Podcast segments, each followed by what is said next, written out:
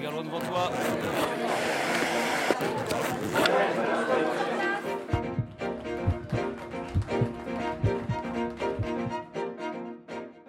Bienvenue dans Les Immodérés, le podcast imaginé par les étudiants de Modart International Paris.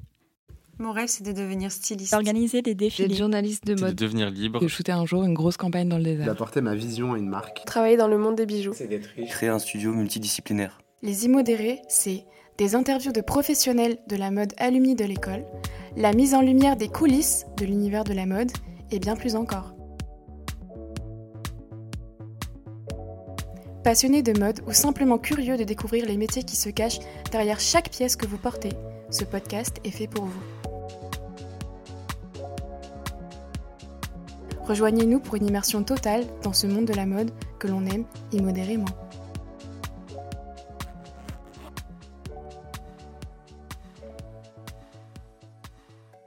Bonjour à tous, moi je suis Alexia, donc étudiante à Modart en cinquième année. Aujourd'hui je suis avec Adélis. Bonjour, je m'appelle Adélis. euh, je suis aussi étudiante en cinquième année à l'école Modart International.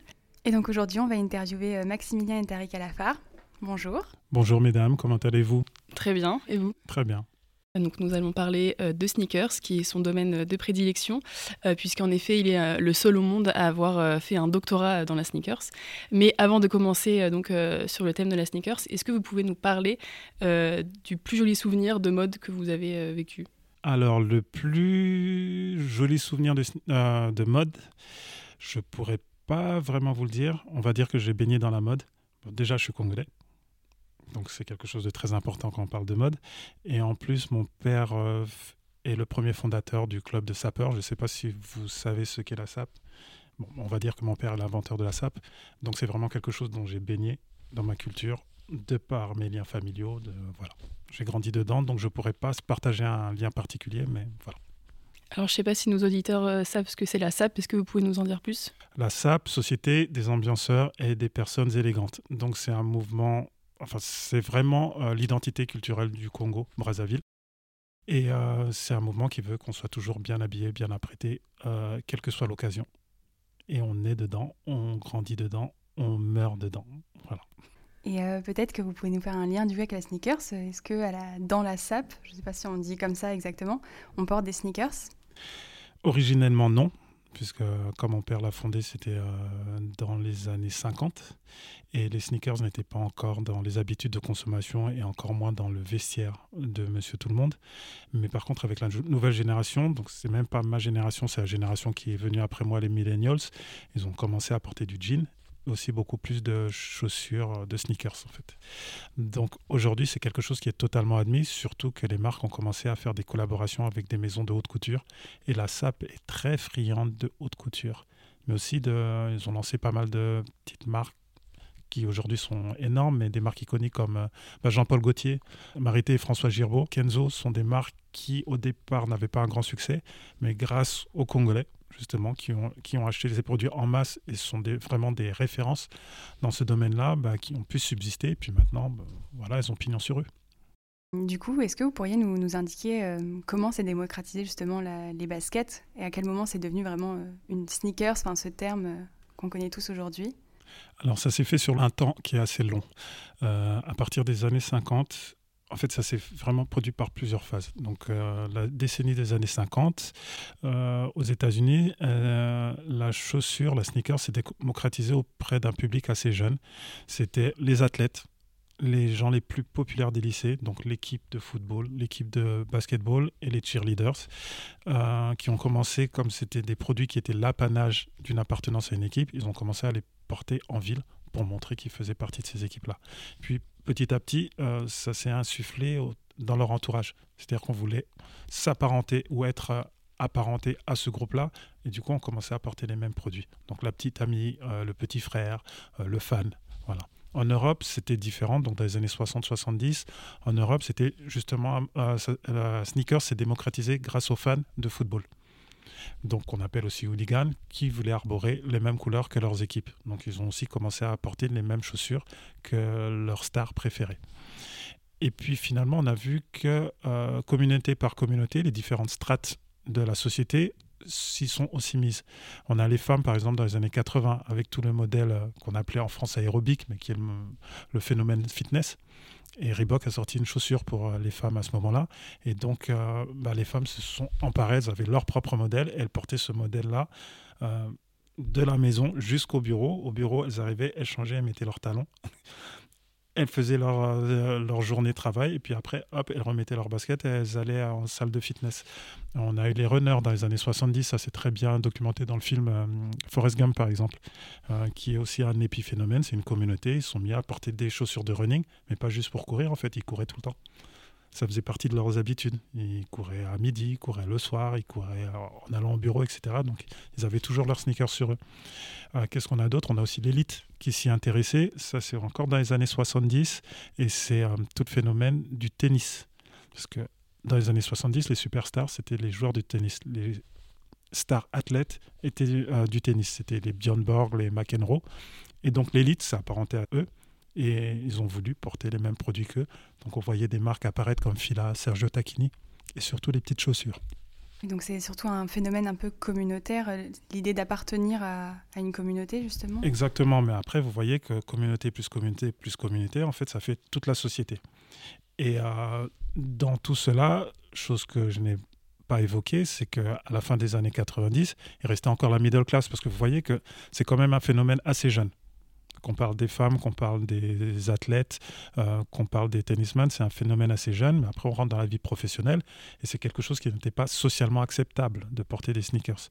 Mais à partir des années euh, fin 80, mais surtout 90, il y a une marque qui s'appelle Gap, dont on ne parle plus beaucoup aujourd'hui, mais qui était euh, une des marques prépondérantes du marché à l'époque en termes de mode. C'est-à-dire que pour pousser le marketing de leurs chinos, de leurs kakis, de, leurs pantalons en toile, euh, ils ont instauré le Friday Wear dans ces grandes compagnies où le suit and tie, donc euh, costume cravate, était obligatoire. On parle de la finance et de l'assurance.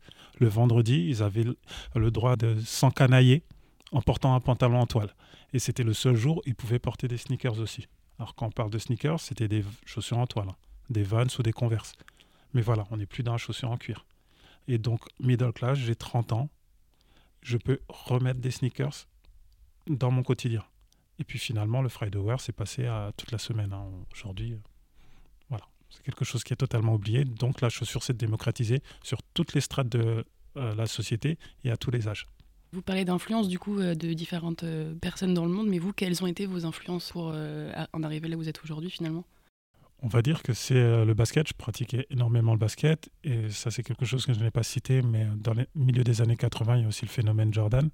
je n'étais pas du tout fan de Jordan et du coup, je n'achetais pas ses chaussures, mais j'étais pratiquant de basket. J'avais d'autres icônes qui, elles aussi, portaient des baskets, notamment Converse, avec les Larry Bird, les Magic Johnson, Karim Abdul-Jabbar chez Adidas. Enfin voilà, j'avais mes icônes basket et je mettais des baskets tous les jours parce que je joue au basket tous les jours. Quelle a été la première sneakers que vous avez portée? Celle qui m'a marqué, c'est une Adidas Karima Abdul-Jabbar que j'ai eue en 86. Euh, donc je devais être en cinquième, si je me souviens bien, oui, l'année 86-87. Euh, maintenant, euh, c'est marrant parce que j'y pensais hier et j'avais eu d'autres sneakers avant, mais que j'avais complètement oublié. J'ai eu des Vans, j'ai eu des Converse juste avant, mais la première qui m'est vraiment marquée, Personnellement, c'est la Karima Abdul-Jabbar, c'est celle que j'ai eue. Après, euh, je peux remonter à mon grand frère parce qu'on veut toujours les mêmes choses que son grand frère. Donc lui, il a, il a 4 ans de plus que moi. Et lui, il était déjà en Adidas et c'était Adidas Tobacco qui marchait pas mal euh, en France euh, dans les années 80. Et lui, il avait celle-là. Donc c'est celle que je voulais avoir. Mais ce n'est pas celle que j'ai eue. J'ai eu des Abdul Jabbar. J'étais très content parce que c'est au moment où je me lançais dans le basket. Vous avez cité du coup plusieurs marques. Euh, et des modèles. Mais euh, les marques, c'est toujours des, marques qui sont actuelles et qui fonctionnent très bien. On peut voir les, les Vans, euh, les Converse qui sont intemporels. À, quoi c'est dû cette, cette, intemporalité des marques et surtout des modèles? Parce que c'est les mêmes qui reviennent. Alors, l'intemporalité des marques, elle est due au fait que ce sont des marques de sport, des produits performance. donc, et souvent, en plus, ce sont des franchises. Quand on parle de franchise, c'est-à-dire que cette année, il va y avoir la Jordan 1 et l'année prochaine, pour euh, garder le consommateur, ils vont sortir la nouvelle version, ça sera la Jordan 2, mais ça reste une Jordan. Donc ce sont des franchises, des modèles performance qui durent sur le temps et vraiment sur un temps long. La Vans, c'est 66, donc Donc, vous voyez, de 66 aujourd'hui, il y a quand même 50 années qui, qui sont déroulées. donc, ce sont des marques qui sont obligées d'avoir des produits performants et donc de tenir le haut du pavé en termes de médailles, de champions, d'être présentes dans les stades. forcément, la technologie qu'elles ont développée à l'époque est un peu obsolète. Mais on a toujours cet attachement. On est toujours attaché aux premières icônes, à nos premiers héros. Donc, euh, en tant que personne de 50 ans, effectivement, je suis plus attaché à Karim Abdul-Jabbar qu'au dernier basketteur à la mode euh, aujourd'hui, parce que c'est la période de mon enfance. Et c'est pour ça que, bah, tous les âges, je continuerai d'acheter des produits qui me rappellent ces moments heureux où nous n'avions pas de facture à payer. Comment euh, les modèles fonctionnent auprès des, des jeunes aujourd'hui? Parce que du coup, ils n'ont pas connu cette époque et ils n'ont pas les mêmes modèles non plus. Oui, alors là, on touche au modèle économique des marques. Et euh, c'est un système qui est assez bien rodé. Justement, euh, je vous disais que les marques, pour continuer d'être influentes, elles sont obligées de sortir un nouveau modèle technologique tous les ans, mais surtout euh, pour gagner en efficacité et surtout rentrer du cash flow, bah, ça coûte beaucoup moins d'argent de ressortir un modèle dont la RD, recherche et développement, a déjà été amortie ils n'ont plus besoin de faire de recherche et développement dessus. Certains moules sont dans le domaine public, donc on n'a pas besoin de les racheter. Et c'est euh, en plus, ce sont des modèles qui font partie de l'ADN de la marque. Donc là, qu'est-ce qui reste? Il reste juste un petit budget marketing à ressortir. Sachant que la mode est cyclique, euh, ça je ne vais pas vous l'apprendre. Tous les 3 ans, tous les 10 ans, il y a quelque chose qui revient. Étant donné qu'elles font déjà partie des archives de la marque, il suffit de la placer au pied des bons influenceurs ou de faire la bonne publicité à la télé ou sur les réseaux sociaux, une bonne campagne d'affichage et c'est reparti pour un tour. Donc ils essaient de coordonner bah, le lancement des chaussures peut-être un phénomène de mode. En ce moment, euh, bah, euh, ça me fait beaucoup rire parce que votre génération, vous parlez de vintage et quand vous parlez de vintage, vous parlez des années 90 c'était pas si loin, en tout cas pour moi, c'était hier. Mais voilà, euh, on ressort sur des vêtements des années 90. Bah, quelles chaussures est-ce qu'on portait? Nike, Adidas, Converse, ils vont regarder dans leur catalogue. Dans les années 90, on portait cette chaussure et ils vont mettre l'accent en, termes de marketing sur ces modèles-là. Donc, pour reconnecter, reconnecter votre génération, il suffit de relancer un message sur l'ADN, sur l'histoire de la marque. Est-ce que c'est aussi peut-être ce qui a popularisé les collaborations avec euh, des marques euh, du coup qui sont plus mode ou des marques de luxe euh? Alors les collaborations, c'est un autre point du modèle économique des marques. C'est-à-dire qu'à un moment, certaines marques, et notamment Nike, s'est rendu compte qu'ils bah, avaient une image très performance, ce qui est normal puisque c'est là-dessus qu'ils... Déjà, ça fait partie de l'ADN de la marque et surtout, c'est là-dessus qu'ils axaient leur communication. Mais ils se sont rendus compte qu'il bah, y avait une démocratisation des chaussures qui se passait dans la société. Je vous ai parlé de la fin des années 90 et du casual wear. Et, et donc, ils se sont dit, c'est très bien, on a ciblé tous les athlètes, on va pas pouvoir leur vendre plus de chaussures que ça. Ils n'ont que deux pieds. Ils ont peut-être besoin de trois paires maximum dans l'année. Euh, quel est notre levier de croissance? Comment est-ce qu'on peut se développer? Bah, Il se trouve qu'il y a des gens qui maintenant commencent à porter des sneakers sans aller dans la salle de sport. Ils prennent un autre chemin, mais avec nos chaussures.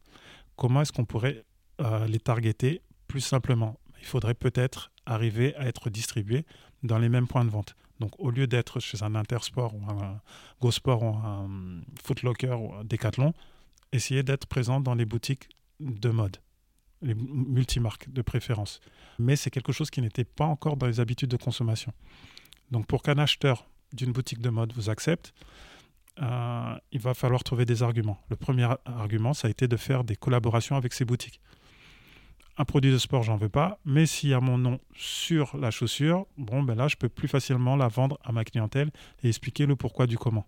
Donc, c'était les premières collaborations avec des boutiques.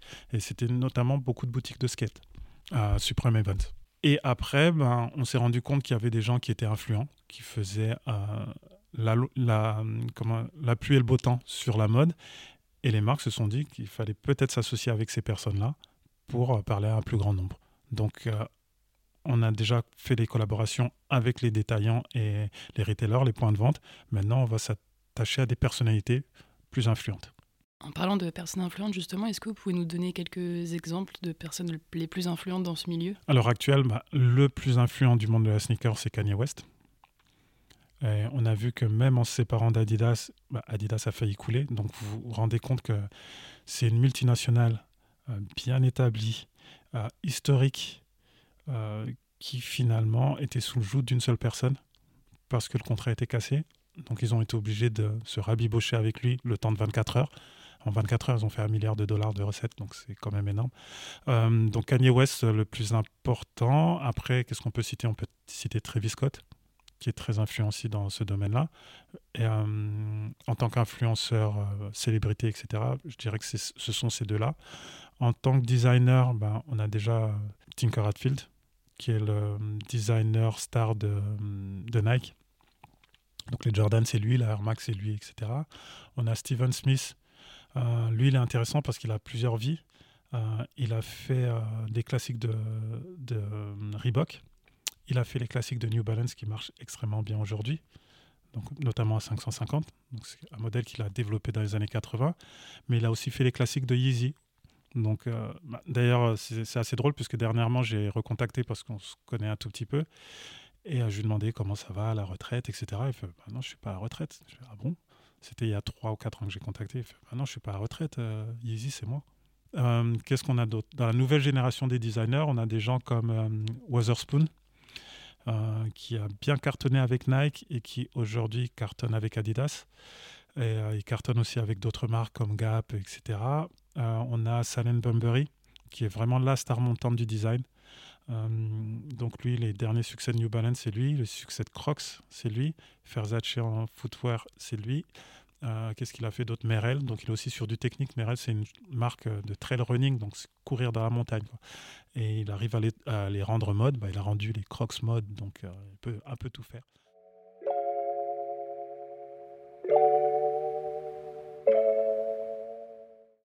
Et les femmes dans tout ça les femmes. Alors, euh, c'est assez drôle parce que je vous en ai parlé au début quand je vous parlais des années 80 du fitness et de l'aérobic. Et puis après, elles ont été oubliées par les marques euh, de sport et les marques de. Enfin, pas les marques de mode, mais les marques de sport.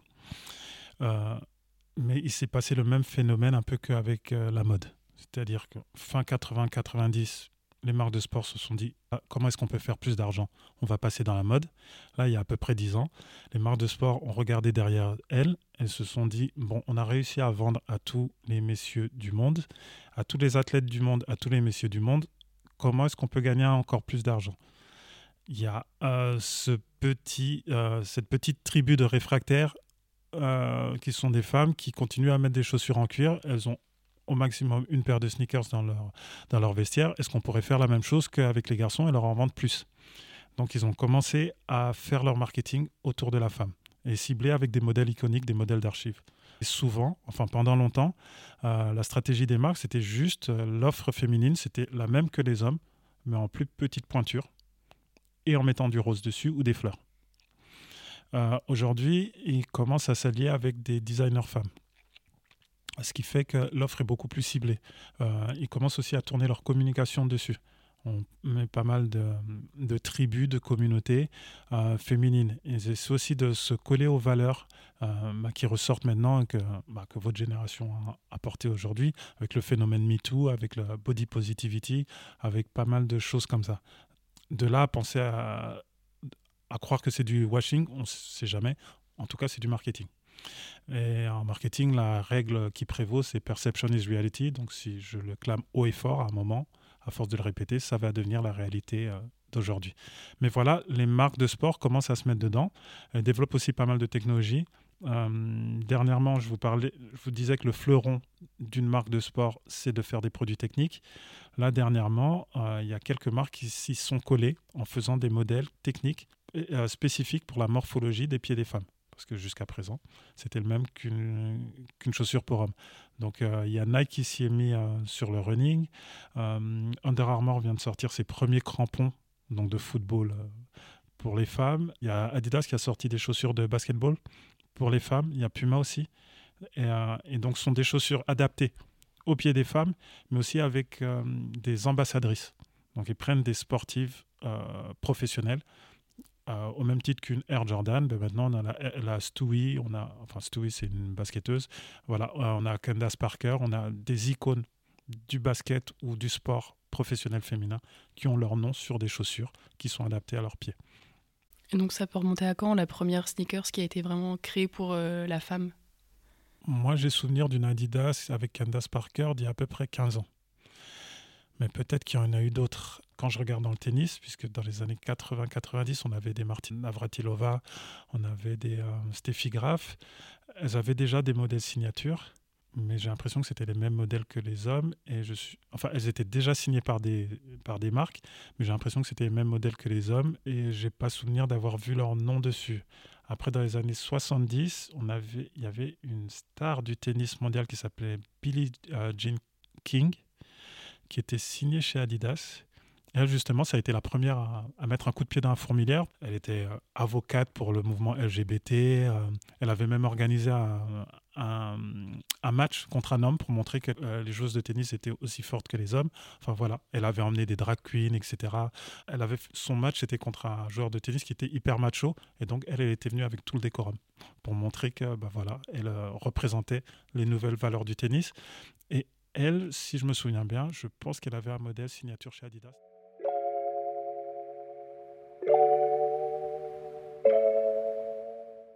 Nous parliez de technicité du coup dans, les sneakers, dans les chaussures de sport.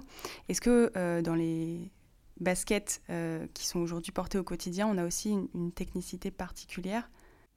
Ça dépend. Ça dépend de ce que vous mettez à vos pieds. En fait, euh, si vous mettez une chaussure technique, effectivement. et dans la cascade, dans le modèle économique des sneakers, donc il y a toutes celles qui sont classiques et donc on va dire que la technicité est là. Euh, une Converse All-Star, qui est la sneakers la plus vendue au monde, euh, au, euh, au, début du XXe siècle, c'était la chaussure la plus technique du monde. Avant la Converse All-Star, ce qu'on avait au pied, c'était des chaussures en cuir avec une semelle soit en cuir, soit en bois. Donc pour pratiquer le sport, c'était pas c'était pas l'idéal, mais on faisait du sport avec ça. Et la Converse est arrivée, c'est une semelle en caoutchouc, elle est beaucoup plus légère, beaucoup plus souple, euh, avec un meilleur amorti. Euh, la tige est en toile, donc ça aussi c'est plus, euh, plus léger et, beaucoup plus agréable au pied. Donc elle était hyper technique, vous voyez, comparé à ce qui se faisait avant. Et, et c'est quasiment la même Converse qu'on a aujourd'hui. Donc oui, la technicité est là, et d'ailleurs, bah, si vous passer une journée en Converse, je vous parle des Converse 70, hein, pas du. Il y a deux modèles chez Converse, enfin il y a deux gammes chez Converse sur la même tige. Le modèle 70 est la réplique euh, plus ou moins identique de la Converse originale, et donc il y a cet amorti. Après, il y a une autre Converse où la semelle est beaucoup plus fine, et là, si vous faites une journée avec, vous allez avoir mal aux pieds. Euh, mais voilà, euh, la technique, elle se ressent là. Après, vous pouvez aussi passer une journée en chaussures de running. Donc, si vous prenez une chaussure des années 80 ou 70-80, une Cortez par exemple euh, de Nike, ben, c'était le top de la gamme de running dans les années 70. Et euh, on retrouve tous, tous ces avantages, tous ces bénéfices de confort. Maintenant, si vous voulez aller courir avec une Cortez, euh, il y a peut-être des technologies bien plus nouvelles aujourd'hui, comme la plaque carbone, qui vous fera courir plus vite parce qu'il y a un retour d'énergie dedans mais qui n'est pas hyper confortable. Enfin, avec une plaque carbone, vous faites votre marathon et vous les jetez juste après. Elles sont faites pour une course, voire deux. Donc, euh, pour les porter au, quotidien, vous allez avoir mal aux pieds, mais le but, c'est pas de les porter au quotidien, le but, c'est de gagner une course avec. Et euh, en termes du coup de, technicité, quels sont les défis euh, de, de, demain dans l'univers de la sneakers Les défis de demain, en fait, ce sont les mêmes défis qu'au premier JO il y a y a 2000 ans, c'est de courir plus vite, de sauter plus haut et, d'aller plus loin. Et donc les défis, c'est d'avoir la chaussure la plus légère possible, avec le meilleur amorti possible. Avec euh, maintenant, il y a beaucoup de défis sur le retour d'énergie, c'est-à-dire que euh, dans un impact, euh, c'est la loi de la gravité. Ben, on met du poids sur la chaussure et maintenant l'idée c'est d'utiliser ce poids-là qui est une force et un peu comme un ressort de vous le réinsuffler dans le pied pour euh, rebondir. Donc euh, il y a des défis d'amorti, il y a des défis euh, de retour d'énergie, il y a des défis de légèreté, parce que plus la chaussure est légère et du coup moins on a besoin de mettre de force dedans, on, on, concentre notre force, on la met dans notre course au lieu de la mettre dans l'impact, ce genre de choses. Donc c'est toujours, c'est un peu le serpent qui se mord la queue, on est toujours sur un cercle vertueux, vicieux, je ne sais pas, mais c'est toujours le Sisyphe quoi. Mais au-delà de la technicité, aujourd'hui, euh, dans les sneakers, on recherche euh, surtout du design. On recherche du design et du confort. Alors, certains veulent des sneakers parce que ce sont les plus belles du monde. D'autres veulent des sneakers parce qu'ils ont mal aux pieds, ils ont des soucis de santé et ils en ont besoin dans leur quotidien. Et il y a une troisième partie, et ça c'est un peu dû aux collaborations aux éditions limitées. Certains veulent juste, euh, c'est pas un signe extérieur de richesse, c'est un signe extérieur de coolness. C'est euh, de la vanité. Ils veulent montrer qu'ils ont le dernier produit en vogue. Et ça, c'est dû à la mode, c'est pas juste dû aux sneakers.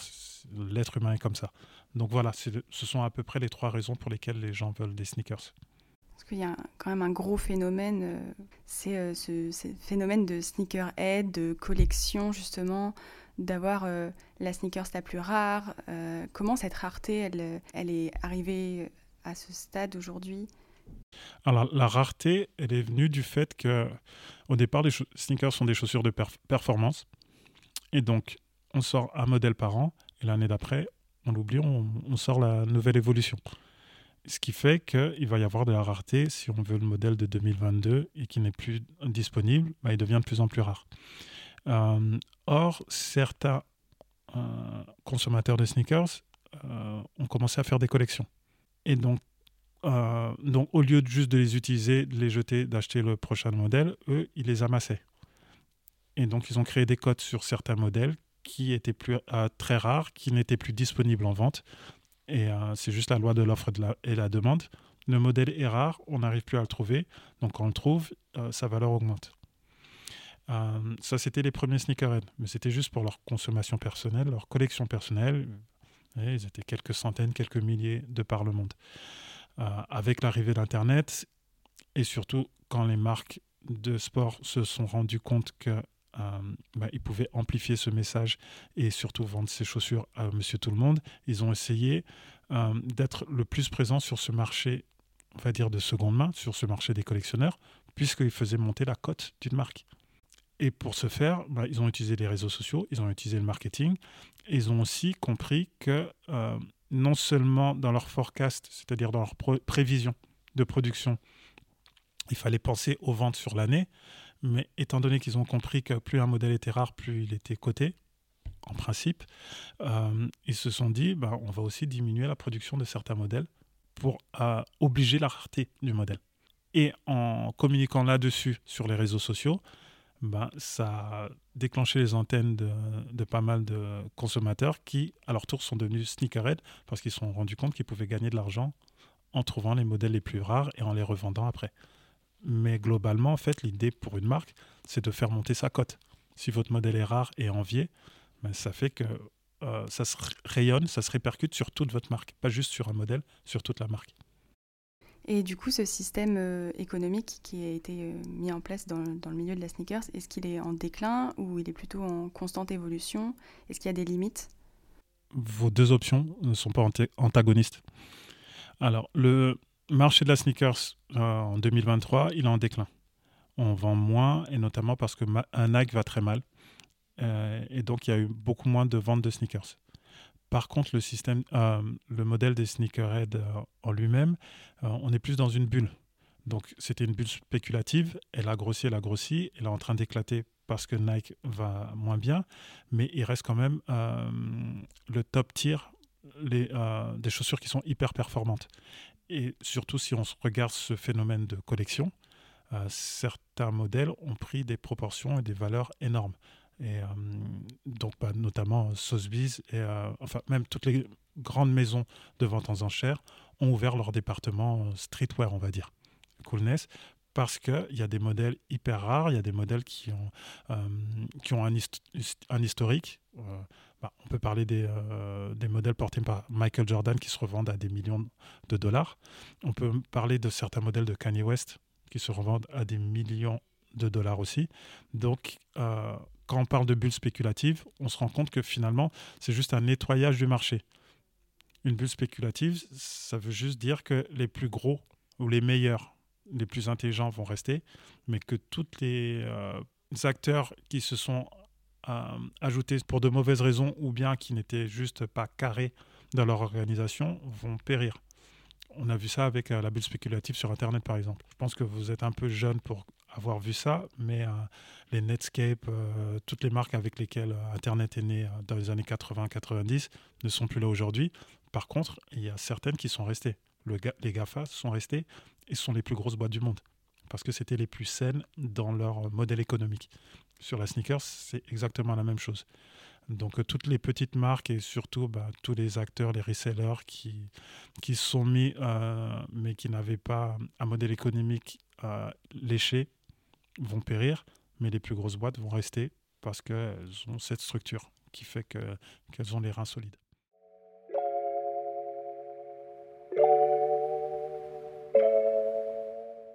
S'il y avait une paire collector, laquelle ce serait? La paire à collectionner Ça dépend des générations.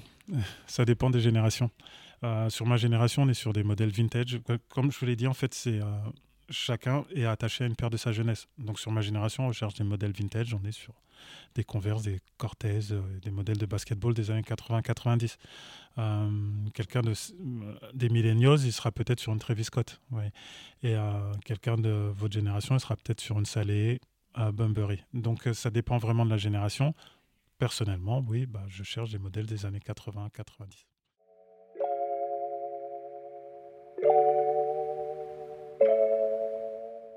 Et pour finir donc euh, ce podcast, est-ce que vous auriez un conseil à donner euh, à un jeune? Un jeune qui veut faire quoi? De la mode. un jeune de la mode, alors bah, il, faut croire, il faut croire en lui. il faut écouter ses professeurs. Il faut lire les mails que les professeurs envoient. Non, sérieusement, euh, en fait, il faut qu'il s'attache euh, à ses passions, qu'il essaie de construire au-dessus, au-dessus à, partir de ses passions, qu'il s'en serve comme une fondation, comme une maison. Et euh, là-dessus, il rajoute des briques qu'il va prendre à gauche et à droite, donc dans sa culture, dans la littérature et surtout dans les cours. Et, et garder les yeux et les oreilles ouvertes, regarder tout ce qui se passe, vraiment. Créer une sorte de veille sur tout le marché, sur voilà, être curieux.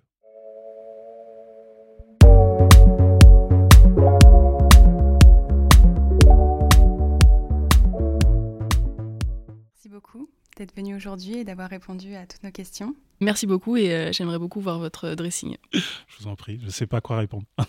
C'est moi qui vous remercie.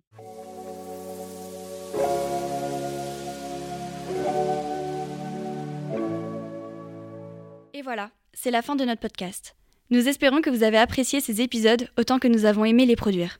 Nous voulons remercier nos invités pour leur participation et leur contribution. N'oubliez pas de nous suivre sur les réseaux sociaux pour ne rien manquer de notre actualité. À bientôt, les immodérés. Merci.